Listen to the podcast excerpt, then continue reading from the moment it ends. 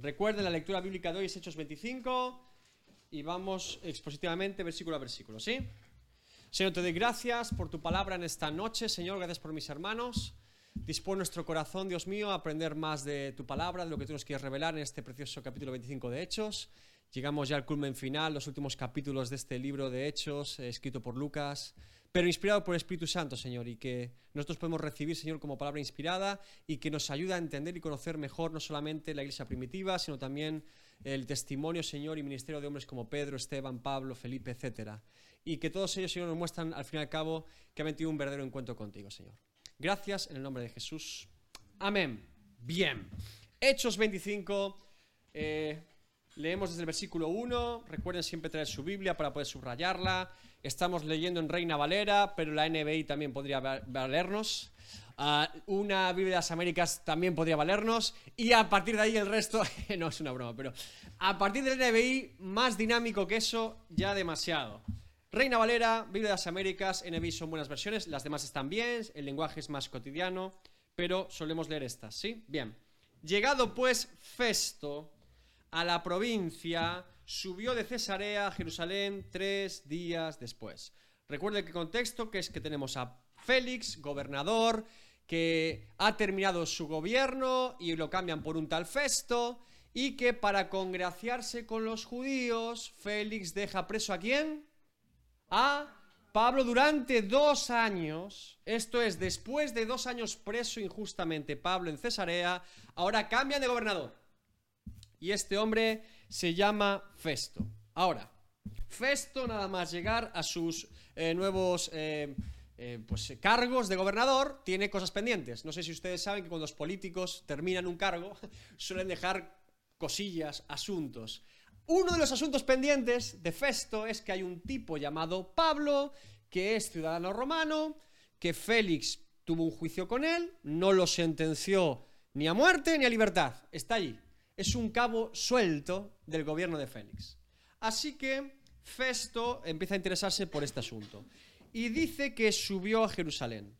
Es decir, Festo viaja a Jerusalén, eh, entendemos que esto es parte de sus responsabilidades como gobernador eh, de la zona junto a Jerusalén, pero allí quiere conocer más acerca de este asunto de Pablo. Lo sabemos por el versículo 2 que vamos a leer a continuación. Dice, y los principales sacerdotes y los más influyentes de los judíos, se presentaron ante él contra Pablo y le rogaron, es decir, fíjense, él está en Jerusalén, nuevo gobernador, ¿y qué hacen los judíos? Dicen, bueno, cambio de gobernador, una nueva oportunidad para presentar nuestra causa a ver si conseguimos matar a Pablo. Fíjense que vamos a ver que estos hombres, ah, después de dos años, su odio contra Pablo sigue intacto, ¿eh? eh no les ha cambiado demasiado la intención contra Pablo. Recuerden además que Pablo lleva siendo perseguido y estos hombres en oposición de él desde el principio de su ministerio. Desde Hechos 9, conversión de Pablo, Saulo, camino de Damasco, con unas cartas que estos hombres habían dado para matar cristianos y llevarlos presos a Jerusalén, tiene un encuentro con Cristo, todo cambia para Pablo y para ellos también, porque ahora el principal precursor de la eh, persecución de la iglesia se ha cambiado de bando. Y desde ese momento hasta hoy, presente Hechos 25, Pablo siempre está siendo perseguido por ellos. Celadas cuando viaja, eh, judíos que lo persiguen por todo eh, el imperio romano porque siempre predica el Evangelio, ¿sí? Y ahora, después de dos años en la cárcel, siguen exactamente con la misma intención en su corazón, que es que Pablo muera. Bien, verso 3. Pidiendo contra él a Festo, como gracia, que le hiciese traer a Jerusalén, preparando ellos una celada para matarle en el camino. Le piden como favor a Festo que mande a Pablo de Cesarea a Jerusalén, porque en el camino quiere interceptarlo y matarlo. No aclara el texto si literalmente le ha dicho a Festo, queremos matarlo, o la celada es secreta.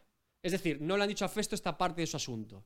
Pero vamos a ver que Festo parece estar interesado en que Pablo salga de la ecuación. Y fíjense, ¿por qué los principales sacerdotes piden como favor que le traigan a Jerusalén? ¿Cuál es el motivo? Matarlo, eso lo dice el texto bíblico, ¿no?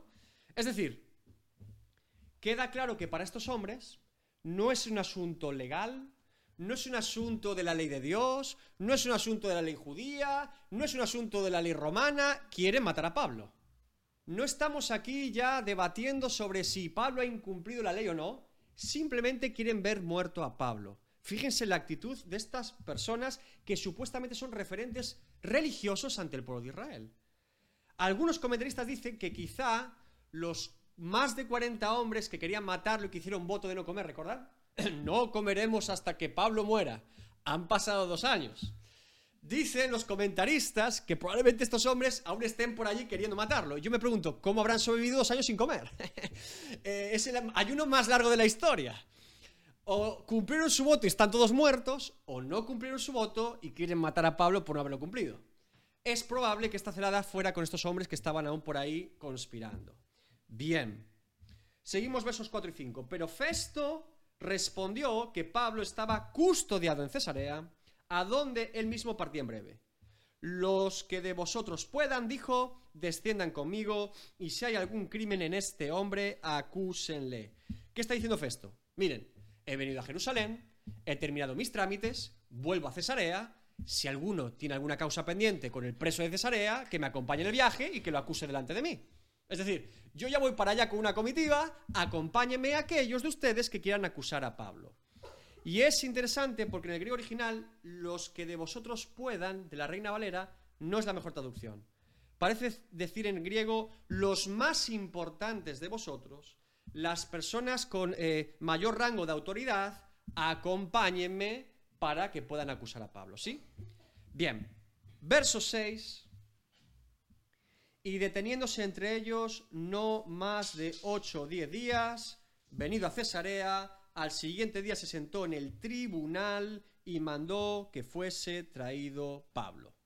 Bien, Pablo vuelve a ser presentado ante un tribunal, ¿sí? Y en este caso Festo y ya no Félix es quien está haciendo de juez la acusación siguen siendo los mismos, el acusado sigue siendo los mismos, los cargos siguen siendo los mismos, simplemente han pasado dos años, nada ha cambiado, pero una nueva oportunidad de riesgo para que Pablo pueda morir. Bien. Versos 7 y 8. Cuando éste llegó, lo rodearon los judíos que habían venido de Jerusalén presentando contra él muchas y graves acusaciones, las cuales no podían probar, alegando Pablo en su defensa, ni contra la ley de los judíos, ni contra el templo, ni contra César he pecado en nada. Es decir, vuelven a presentarse delante de Pablo, vuelven a acusarle de las mismas cosas y no tienen pruebas igual que hace dos años. Y esto es un poco absurdo, porque fíjense, hace dos años no había pruebas contra Pablo. Y Pablo lleva dos años encerrado no ha hecho nada nuevo que se le pueda acusar. Eh, lleva dos años preso, no ha salido de la cárcel. Lo único que le puede acusar es lo mismo que hace dos años le acusaron y no hubo causa. Y Pablo alude diciendo, es que no hay caso. No me pueden acusar con testigos de lo que hice contra la ley judía, porque no hice nada. No hice nada contra el templo, no hice nada contra Roma, no he hecho nada contra nadie. y llevo dos años encerrado, es decir, nada ha cambiado. No hay base para que Festo, por algún motivo, más que para informarse de Pablo y querer ser el nuevo gobernador, esté interesado en esta causa porque nada ha pasado en dos años. Sin embargo, insisto, Pablo vuelve a ser expuesto una vez más a un juicio injusto en el que simplemente dice no hay causa pendiente contra mí. Llevo encerrado dos años, ni siquiera sé muy bien por qué, porque lo normal es que Félix lo hubiese dejado libre. Pero dice el texto que para congraciarse con los judíos lo dejó preso. Han pasado dos años, Pablo no debería estar preso. Bien, ¿por qué creen ustedes que Festo quiere volver a realizar un juicio a Pablo cuando ya tuvo un juicio con Félix? ¿Por qué? Opiniones.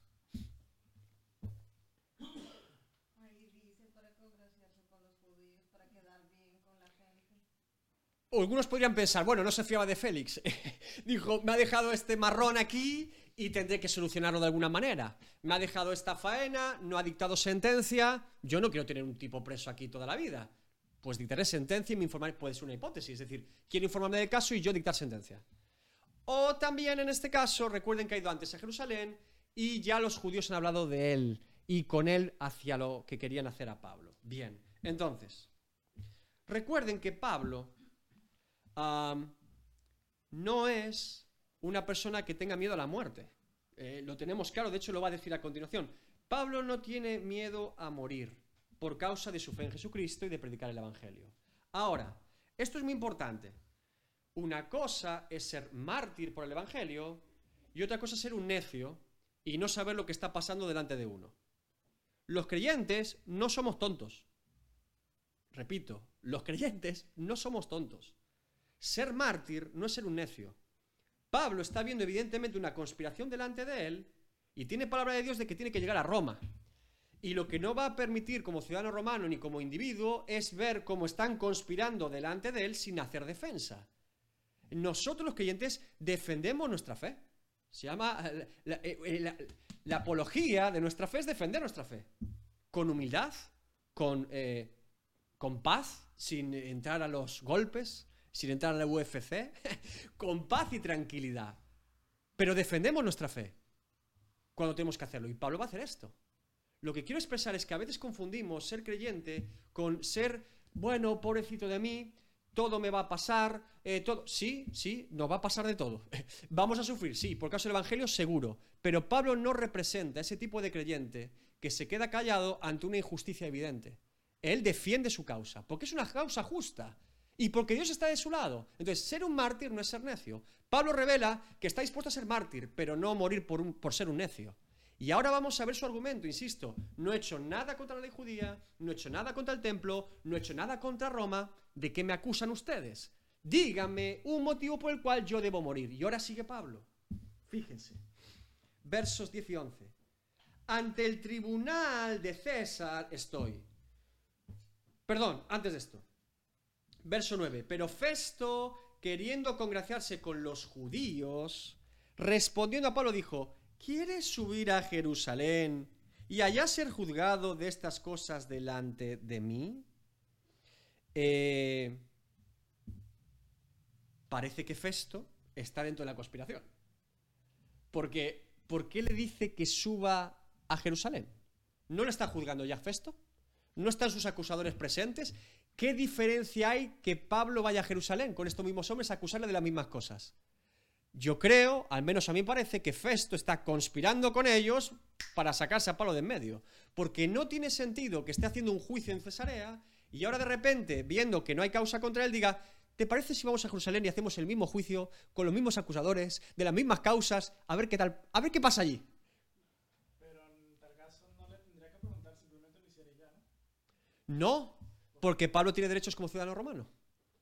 Pablo puede aludir, que es lo que vamos a ver ahora, que no quiere ser juzgado más por los judíos. De hecho, Pablo ya había sido juzgado por el Sanedrín. Si, si, si Festo lee el informe, sabe que Pablo hace dos años estuvo en Jerusalén acusado por el Sanedrín y fue llevado por, ¿cómo se llama este tipo? Lisias, ese que lo envía a Cesarea a Félix, diciendo, tengo aquí un problema en Jerusalén, me lo saco de encima ya había sido juzgado por la ley judía y no había causa. ¿Por qué lo quiere llevar? El único motivo posible es que este hombre esté conspirando intencionadamente con estos hombres que quieren matar a Pablo. Ahora, fíjese la defensa de Pablo, cómo desarticula la conspiración que se está planteando delante de él. Pablo no te puede acusar, ellos no te pueden acusar. ¿Qué te parece si viajamos a Jerusalén? Pablo dice, hey, para un momento. Verso 10. Pablo dijo, ante el tribunal de César estoy, donde debo ser juzgado a los judíos no les he hecho ningún agravio, como tú sabes muy bien. Porque si algún agravio o cosa alguna digna de muerte he hecho, no rehuso morir. Aquí ven que Pablo no tiene problema por morir por causa del Evangelio. Pero si nada hay de las cosas de que estos me acusan, a nadie puedo entregarme a ellos. A César apelo. Pablo hace una defensa en tres términos. Primer término, ante el tribunal de César estoy. Estoy ante la máxima autoridad humana presente, que es la romana. Si alguien me quiere acusar, debe ser Roma. Soy ciudadano romano. Ya me ha revisado Félix, ya me ha avisado Lisias. Ah, todos los gobernadores posibles han estado conmigo y mi causa. Si tú tienes que acusarme de algo, Festo, hazlo tú. Porque la máxima autoridad aquí no es la judía, es la romana. Y yo soy ciudadano romano. Por eso dice, ante el tribunal de César estoy. ¿Para qué me quieres llevar a otro tribunal? Usted imagínese que es acusado ante el Tribunal de la Haya, ¿no? Por, que es el más alto de Europa, ¿no? Por, yo qué sé, por genocidio. no le van a acusar en un tribunal en España, si está el de la Haya ya. Ya le han llevado al máximo organismo judicial posible por su causa. Él está diciendo, si ya ha llegado hasta aquí, júzgame Festo, estoy en Cesarea, eh, bajo tu responsabilidad, bajo tu gobierno, dime lo que he hecho mal. Primera, alegato de Pablo. Segundo, no rehuso morir. Si soy digno de condena a muerte, que me condenen los romanos. Si me quieres acusar de muerte, hazlo tú. No tengo problema de morir, pero ¿cuál es la causa? Vuelve a aludir a que como ciudadano romano tiene derecho. Y ahora, aquí está el tercer argumento, apelo a César. ¿Qué significa apelar a César en esta época? Estudiando un poco el tema, resulta que todo ciudadano, ciudadano romano, con ciudadanía romana, si era acusado de muerte por algún tribunal, tenía derecho, tenía la posibilidad de apelar al emperador y que su causa fuera directa a Roma. Lo enviaban a Roma, presentaban el caso y en última instancia el propio emperador dictaba sentencia por ser ciudadano romano. Y eso es lo que está haciendo Pablo. Tú no me quieres acusar, Félix hace dos años tampoco, el otro apeló a César. Que me juzgue César. Ahora, algunos dicen algunos, yo no sé si esto se podría sacar del texto, pero algunos comentaristas dicen que Pablo quiere llevar la causa cristiana a Roma. Como diciendo, somos pacíficos, no hacemos nada en contra de la ley romana, déjenos en paz, quiere llevar la causa suya como representante de la causa cristiana que ya estaba siendo perseguida por los romanos y había empezado. Entonces, es una hipótesis, el texto no parece aclarar esto, eh, al menos sí sabemos que Pablo habla de sí mismo, no sabemos si por extensión al resto de creyentes el imperio romano, pero lo que está claro es que apela al César. Y ahora fíjense cómo Festo no le gusta eh, lo que ha hecho Pablo porque le acaba de desbaratar toda la jugada. Verso 12, entonces Festo, habiendo hablado con el consejo, el consejo aquí no es los judíos, es el consejo propio como gobernador, allí había más juristas romanos, respondió, a César has apelado, a César irás. Festo no está muy contento, se quiere sacar esto rápidamente, pero ahora el gobernador, nada más empezar su gobierno, tiene que enviar un hombre ciudadano romano, preso durante dos años, hacia Roma. Y toda la burocracia que eso implica. A Festo le han pinchado el globo, evidentemente. Bien. Es muy curioso que en este versículo 12 parecen eh, claras dos cosas. Pablo sabe perfectamente delante de quién está. Delante de qué tipo de gobernador y de persona y de justicia humana y de confabulación contra él está. Y la desarticula. Festo no tiene ni idea delante de quién está. No tiene ni idea de quién es Pablo. Porque es curioso que parecen todo el tiempo, tanto con Félix como con Elisias, como con Festo, que Pablo, estando preso y con peligro de muerte sobre él, parece tener mucho más control de la situación que todos ellos. Parece saber más, más de leyes que esos, parece defenderse mucho mejor que sus acusadores y parece encima que no se salen con la suya nunca. ¿Sí o no? Es curioso que un preso eh, parezca ejercer muy bien su defensa hasta tal punto que dos gobernadores y un tribuno no han sido capaces de resolver su causa. Y todos los judíos lo quieren matar. Y ellos quieren agradar a los judíos, pero no pueden hay algo que lo impide. Y no solamente es la, eh, la, inteligencia de Pablo, aquí hay algo más. Bien. Cuando Pablo apela a César, este es un texto que muchas personas, yo me acuerdo hablar esto hasta con papá, que mm, dicen, bueno, ahora vamos a ver que Agripa, en el capítulo siguiente, cuando habla con él, ve la causa de Pablo y dice, ah, la verdad, si no hubieras apelado al César, yo te dejaría libre ahora. ¿Sí? Y todos decimos, ay Pablo, ¿por qué apelaste a César, Pablo? Si te hubieras fiado de Dios y de la providencia de Dios, ahora este rey Agripa te hubiera liberado y no hubiera sido preso a Roma. Hermanos, yo no sé por qué tenemos una amnesia selectiva de Hechos 25 del 1 al 13. Porque literalmente acabamos de leer que si Pablo no llega a apelar a César ahora, ya está muerto lo llevan a Jerusalén y lo matan. Nunca hubiera conocido a Agripa. Nunca hubiera eh, visto a Agripa su causa, hubiera dicho, ah, pues si no hubieras apelado a César, estaría muerto Pablo. La alternativa, recuerden, es Festo, ¿quieres ir a Jerusalén? No, apelo al César. Si no lo llevan a Jerusalén y lo matan. Entonces, no podemos aludir en ningún caso que Pablo está trazando un rumbo humano en todo lo que está pasando aquí, sino más bien que está siendo ayudado por Dios en todo momento y que la providencia de Dios está presente con Pablo. Del mismo modo que Dios estuvo con Pablo cuando lo sacó de una cárcel en Filipos con un terremoto, el mismo Dios que estuvo con Pedro llevando un ángel que lo sacó de esa cárcel de Herodes, es el mismo Dios que ahora lo tiene preso dos años para escribir cartas a las iglesias y que quiere que llegue a Roma. El mismo Dios, pero en este caso con un propósito diferente a veces para librarlo de la cárcel, a veces para que se quede en una cárcel. Pero no podemos ignorar en ningún caso que Pablo está siendo usado por Dios, no en una defensa humana, sino que Dios está defendiendo a su siervo. Dice Jesús en Lucas 12 del 11 al 12.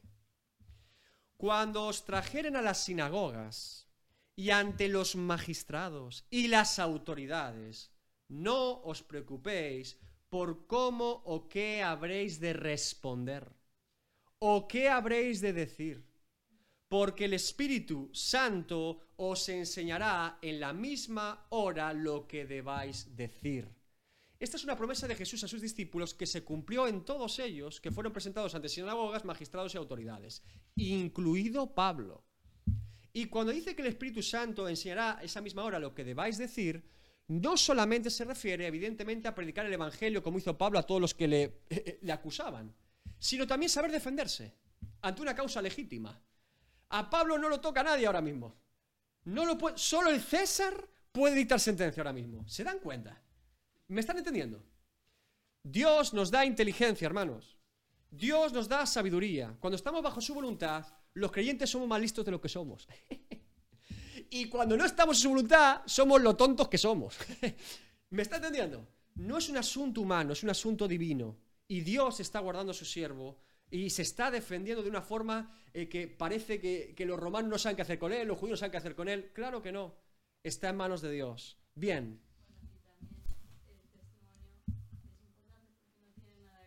Evidentemente. Está en la voluntad de Dios porque ya viene de la voluntad de Dios. Evidentemente. Si Pablo hubiera matado a un tipo, eh, Señor, ayúdame ahora. Hay la consecuencia muchas veces del pecado, tiene que venir, ¿sí? Pero evidentemente no hay causa contra él porque él, como dijo, siempre guarda su testimonio en todo momento delante de Dios y de los hombres, dijo Pablo. Eso es su defensa en el primer juicio de Félix. Mi conciencia ni siquiera me acusa, ni delante de los hombres y tampoco delante de Dios. Ese hombre dormía tranquilo. Y eso es muy importante. Ahora el respaldo de Dios viene porque no hay acusación legítima contra él. Bien, seguimos. Vamos del 13 al 21 para avanzar un poco la historia y luego volvemos atrás. Dice, pasados algunos días, eh, el rey Agripe y Berenice vinieron a Cesarea para saludar a Festo. Luego hablaremos del rey Agripa y Berenice, que es una historia bastante cruda. Ah, y como estuvieron allí muchos días, muchos días es que estuvieron de fiesta y las cosas de los políticos romanos, como estuvieron muchos días, Festo expuso al rey la causa de Pablo diciendo, un hombre ha sido dejado preso por Félix. Fíjense cómo relata, todos los políticos son iguales, fíjense cómo relata Festo la historia. Un preso, o sea, alguien ha sido dejado preso por Félix. Veremos que esto no es cierto. Respecto al cual, cuando fui a Jerusalén, se me presentaron los principales sacerdotes y los ancianos de los judíos pidiendo condenación contra él. A esto respondí que no es costumbre de los romanos entregar a alguno a la muerte antes que el acusado tenga delante a sus acusadores y pueda defenderse de la acusación.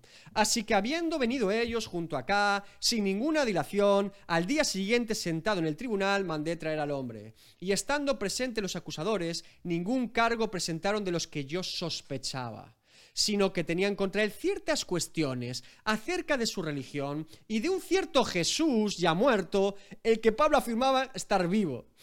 Yo dudando en cuestión semejante le pregunté si quería ir a Jerusalén y allá ser juzgado de estas cosas. Mas como Pablo apeló para que se le reservase para el conocimiento de Augusto, mandé que le custodiasen hasta que le enviara yo a César. Fíjense, la política es horrible. Porque uno en la política tiene que congraciarse con los hombres. Eh, ¿Todo lo que ha contado Festo es así? ¿O es una versión un poco noble de lo que ha hecho? ¿Está diciendo la verdad Festo o está mintiendo en algunos puntos clave de la historia? Yo que está mintiendo en unos cuantos clave. Fíjense. Cuando un hipócrita quiere quedar bien delante de los demás, siempre tiene que mentir. Porque como no vive lo que dice, la única forma de congraciarse con los demás es mentir sobre los demás. Si Festo quiere conservar la verdad, no va a quedar bien eh, con Agripa. Tiene que mentir, porque es un hipócrita. La hipocresía, hermanos, siempre se mueve de esta manera. Si yo busco mi propia gloria, tendré que mentir siempre. Si yo quiero buscar mi propia gloria, siempre acabaré utilizando la mentira porque no es posible que un ser humano pretenda llevarse la gloria de nada si es sincero con lo que es. ¿Me está entendiendo? Por eso la gloria siempre es para Dios. Si yo quiero buscar mi propia gloria, en algún punto estoy mintiendo, seguro. 100%. O, estoy exagerando, o estoy diciendo medias verdades. Vamos a ver, punto número uno. Dice este hombre, un hombre ha sido dejado preso por Félix. Bueno, un hombre fue dejado preso por Félix y tú llegaste y sigue preso. Es decir, le echa la culpa a Félix, pero la realidad es que él ya ha visto a este hombre, ha juzgado a este hombre y no lo ha dejado libre. O sea que está preso todavía por culpa de Festo, no de Félix. Es verdad que Félix lo dejó preso durante dos años, pero el responsable de que Pablo siga preso, ¿quién es? Festo. Pero él le echa la culpa a Félix. Lo dejó Félix preso. No, tú lo dejaste libre entonces, ¿no? Primera mentira. Segundo, no es costumbre de los romanos entregar a alguno a la muerte antes que el acusado tenga delante a sus acusadores. Sabe que los judíos lo quieren matar. Lo sabe perfectamente. Ningún cargo presentaron de los que yo sospechaba. Es decir, reconoce que no hay causa por la que Pablo tenga que estar preso, ni tampoco por la que tenga que morir. Entonces, ¿qué hace Pablo preso?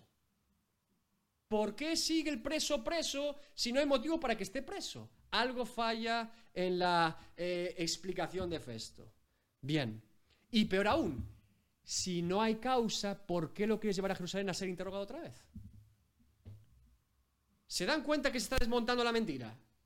No está diciendo la verdad este hombre. Ah, esto es mi favorito de todos los versículos.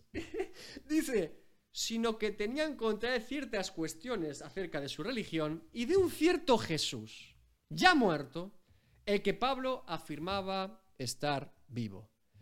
Festo es un sinvergüenza, es un impío y desde luego un terrible juez igual que Félix. Pero tanto Félix como Festo como Lisias, al estar delante de Pablo, habían escuchado el Evangelio. Hasta este impío sinvergüenza sabía que Pablo decía que Jesús estaba vivo. bueno, si eh, usted se tiene que reír conmigo. ¿No se dan cuenta? Este Pablo este preso está trastornando hasta los gobernantes romanos. Porque hasta un tal Festo, que no sabe hacer nada bien desde que ha comenzado a ser gobernante en Cesarea, sabe que hay un tal Jesús que dicen que está vivo. Pero dicen que murió. Pero Pablo dice que está vivo. Esto es tremendo, ¿eh? Esto es tremendo. Bien. Dice, dudando en cuestión semejante. Acaba de decir que no hay causa contra Pablo y dice que después duda. ¿De qué duda? ¿De qué duda este hombre? duda simplemente de cómo poder congraciarse con los judíos, pero que no puede hacer justicia a Pablo si quiere congraciarse con los judíos. Este hombre lo único que duda es de si es más malo que malo. Bien.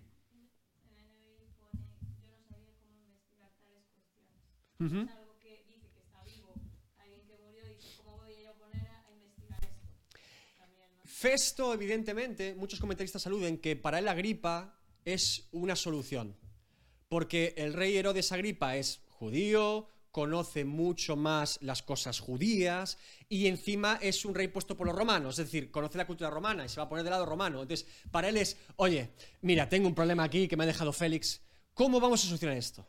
Lo que digo es que al igual que Lisias, cuando manda esa carta a Félix, la pomposidad y política romana dan bastante eh, pereza, ¿eh? Deja mucho que desear porque no son sinceros. Aquí está siempre uno intentando poner la parte buena o la parte noble de lo que hace y escondiendo y tapando la basura, como cualquier político, porque busca el favor de los hombres. Ahora, en medio de todo esto está Pablo, que, insisto, sigue preso bajo ninguna causa legítima. Bien.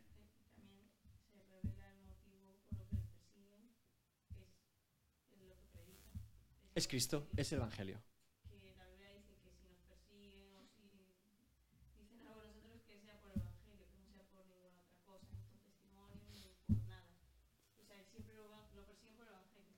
Correcto.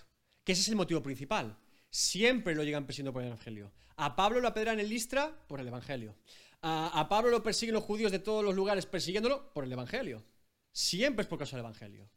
Aunque saben que no hay causa legítima si solo apuntan ahí y empiezan a inventar cosas. Bien. Fíjese la respuesta de Agripa. Entonces Agripa dijo a Festo, yo también quisiera oír a este hombre. Y él le dijo, mañana lo oirás. Nunca un preso en la historia ha tenido tanta audiencia de gente importante. ¿eh? ¿Cómo es posible que Pablo preso eh, sea capaz de acaparar tanta atención? Félix quería hablar con él. Estuvo durante años hablando con él. Eh, Agripa quiere hablar con él. todo el mundo quiere hablar con Pablo. Es una causa que dicen, ¿qué pasa aquí? ¿Sí? Es muy interesante que Pablo, recuerden, que está cumpliendo con el llamado que Dios le da cuando se convirtió. ¿Recuerdan Hechos 9? ¿Recuerdan Ananías, que es el que ora por Pablo y recibe la vista? ¿Qué le dice Dios a Ananías? Hechos 9:15. Ese es el llamado de Pablo, que Dios le da a Ananías, y Ananías dice, ¿Pablo el que nos persigue? Sí, sí, ese mismo. ¿Y cuál es el llamado? Hechos 9:15. El Señor le dijo,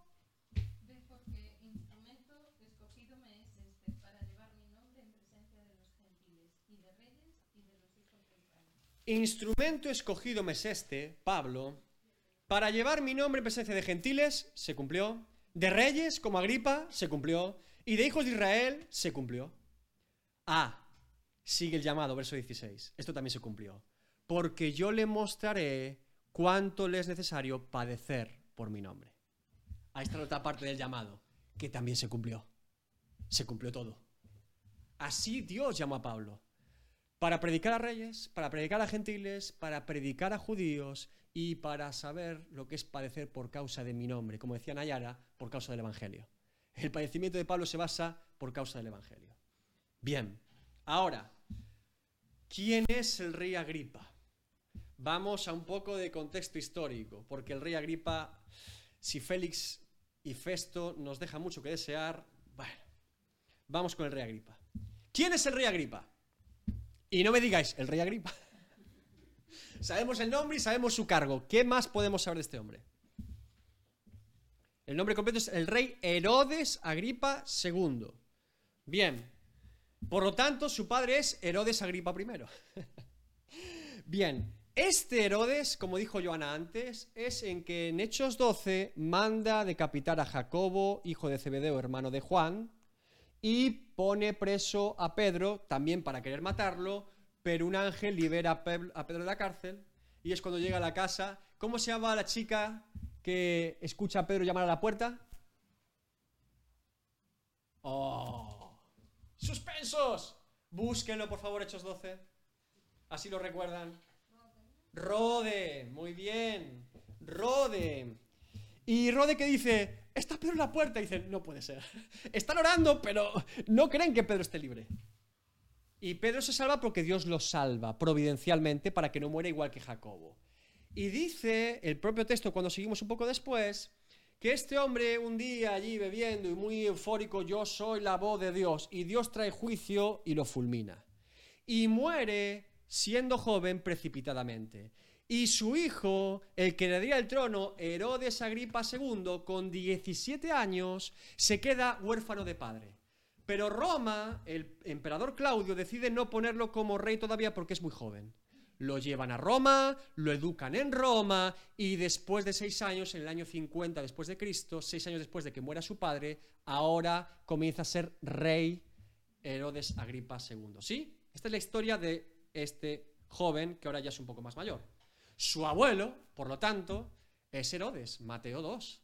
¿Recuerdan ese Herodes en los tiempos de Jesús que cuando escucha a, los astrónomos diciendo, hemos visto una estrella que es el cumplimiento de que el rey de los judíos dice, yo también quiero conocerlo, pero quería matar, y de hecho manda a matar a todos los niños de la época de Jesús?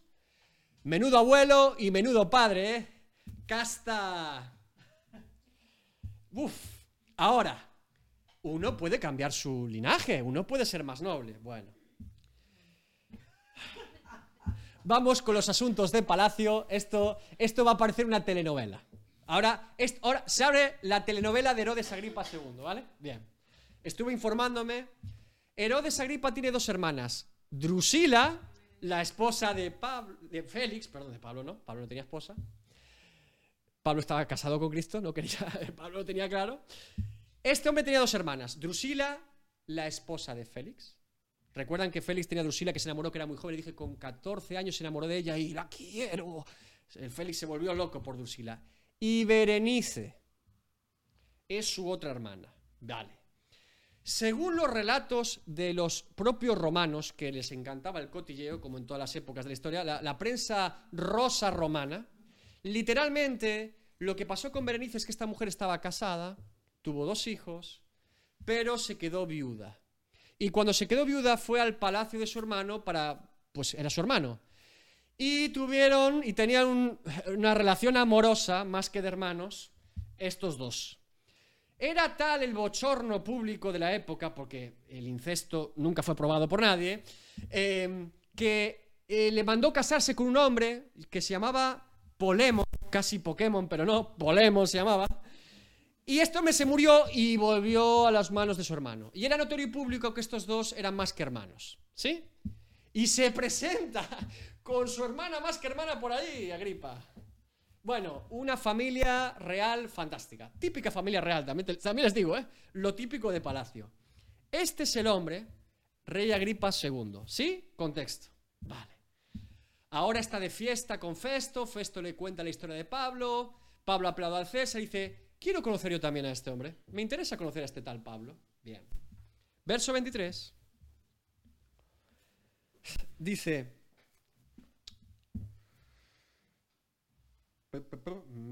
Al otro día, viniendo Agripa y Berenice con mucha pompa y entrando en la audiencia con los tribunos y principales hombres de la ciudad, por mandato de Festo fue traído Pablo. Me quiero tener aquí un rato en este versículo 23 y concluyo hoy.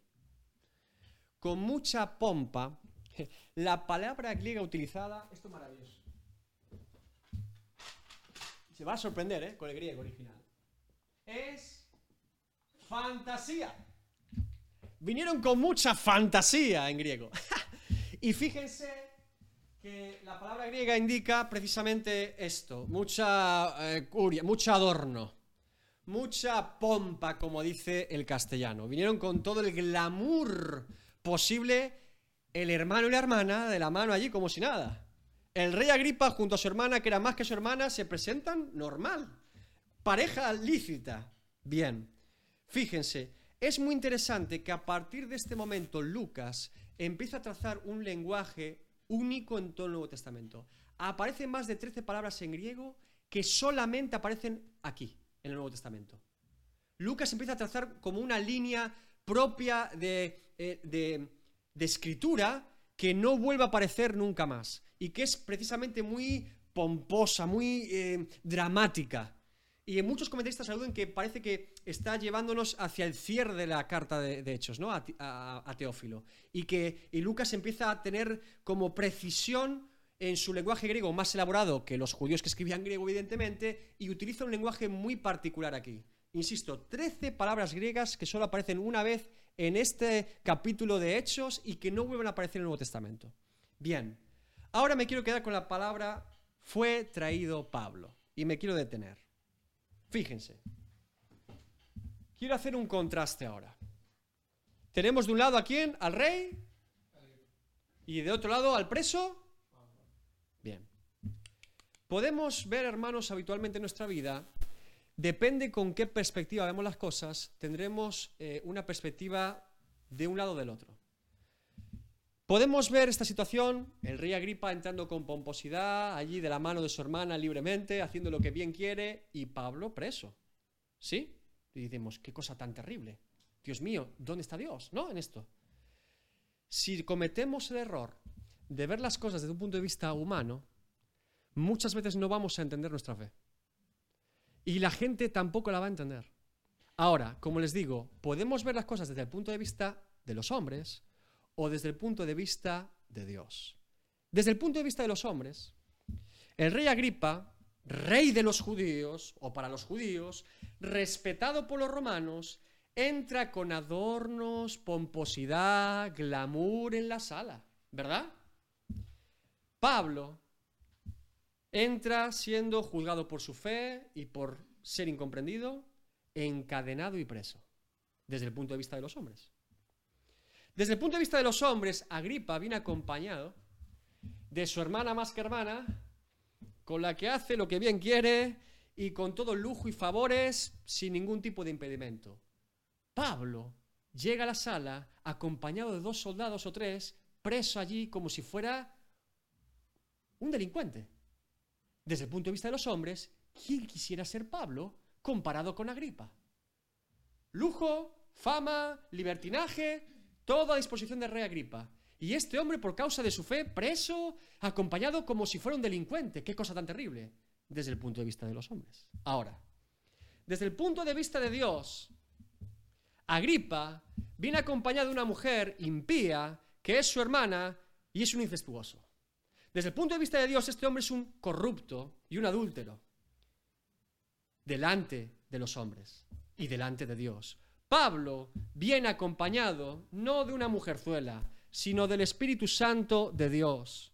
La santidad de este hombre solo se puede comparar con el fuego de su predicación. Así viene acompañado Pablo a esa sala. Desde el punto de vista de Dios, Agripa entra libre. Nadie le impide la entrada, con toda pomposidad, pero preso de su pecado, esclavo de este mundo, esclavo de honrar a los hombres y desde luego esclavo de su propio pecado y maldad y esclavo de su lujuria, eh, de, su pasión por las mujeres desmedidas, de su maldad y de su incesto. Este es como se presenta desde el punto de vista de Dios. Pablo se presenta como siervo y apóstol de Jesucristo, libre, sin ningún tipo de acusación delante de Dios ni de los hombres, libre de su pecado, libre de su maldad, libre de su condición pasada y puede decir claramente que para él el vivir es Cristo y el morir ganancia. Ahora, es muy sencilla la pregunta. ¿Quién queremos ser en esta vida? ¿Agripa o Pablo? O, desde el punto de vista de los hombres, todos escogerían ser Agripa. Desde el punto de vista de Dios, ¿quién quería ser Agripa? Pudiendo ser Pablo. ¿Sí? Si buscamos el favor de los hombres, buscaremos ser el rey Agripa, con mucha pomposidad, haciendo lo que bien nos parece, incluso que valide nuestro pecado. No pasa nada, todo está bien. Todo legítimo, todo vale, aunque nunca valga delante de Dios. Pero si buscamos la gloria de Dios y buscamos el favor de Dios y buscamos estar en integridad delante de Dios, oh Dios mío, ¿quién quisiera poder ser Pablo? ¿Qué no vivió este hombre en Dios? ¿Me está entendiendo? Yo creo que sí. Por eso, ¿desde qué punto de vista vemos las historias? ¿Desde qué punto de vista vemos a los demás creyentes? ¿Desde qué punto de vista vemos nuestra propia vida en Dios? ¿Lo que digan los hombres o lo que piense Dios de esto? ¿Lo que gane con los hombres o lo que Dios vea? Porque si buscamos el favor de los hombres, como he dicho más de una vez en Gálatas 1.10, entonces no seríamos siervos de Cristo, lo dice el propio Pablo. Y este es el secreto de la vida de Pablo. El hombre más libre de esa sala es Pablo el hombre más libre de esa sala es Pablo. ¿Cómo es posible? Es posible porque en Dios no somos más que vencedores y somos libres. Y podría estar lleno de cadenas, podría estar con 100.000 alguaciles, pero ese hombre es libre. Y todos esos tipos están presos. Esa es la moraleja de la historia cuando Agripa se presenta delante de Pablo. El hombre libre es Pablo y el esclavo es Agripa. Amén. Bien, cerramos. Señor, te doy gracias por esta noche, Padre. Ayúdanos a entender, Dios mío, cómo tú te manejas en asuntos divinos totalmente diferentes a los nuestros, Señor. ¿Cómo podemos ver tu providencia en la vida de Pablo? ¿Cómo podemos ver, Señor, que este hombre lo tenía tan claro? Tú, Señor, transformaste su vida al completo. Y para él, Señor, eh, el vivir era Cristo. ¿Quién podría decir en este tiempo, Señor, que el vivir es Cristo? Alguno de nosotros podría decir legítimamente nuestro vivir es Cristo, Señor, ¿cuánto tenemos que aprender? ¿Cuánto tenemos que crecer, Señor? Todos nosotros, Dios mío. Ayúdanos, Dios mío, a ver que por mucho que busquemos la gloria de los hombres, se quedará aquí y ahora y no tiene valor. Agripa será recordado como ese rey corrupto que se acostaba con su hermana. Pablo será recordado como ese hombre de Dios que trastornó un imperio entero. Ya fuera preso, libre, donde tú pusieras a ese hombre, la llama del Evangelio se encendía. No lo podían parar, no lo podían detener, porque no hablaba por su propia cuenta, sino que hablaba lo que Dios le ponía que dijese. Y aún a día de hoy recordamos, predicamos las palabras que Pablo escribió a las iglesias y a sus colaboradores inspiradas por el Espíritu Santo. ¿Quién se acuerda del rey Agripa? ¿A quién le importa ese tipo? ¿A quién le importa Festo? ¿A quién le importa Félix? ¿Quiénes son esos hombres innombrables? Nadie se acuerda de ellos. ¿Dónde está su heredad? ¿Dónde está su reino, su gobierno, su poder, su ambición? ¿Dónde quedó hace años ya? Sin embargo, Dios mío, tu evangelio permanece para siempre. Tu palabra es firme, tu palabra no cambia, tu poder es el mismo, Señor. Que podamos entenderlo y vivir por medio, Señor, de aquel que nos llamó de las tinieblas a la luz. Y podamos tener nuestra mirada en los cielos, en la eternidad en ti, Dios mío. En el nombre de Jesús. Amén.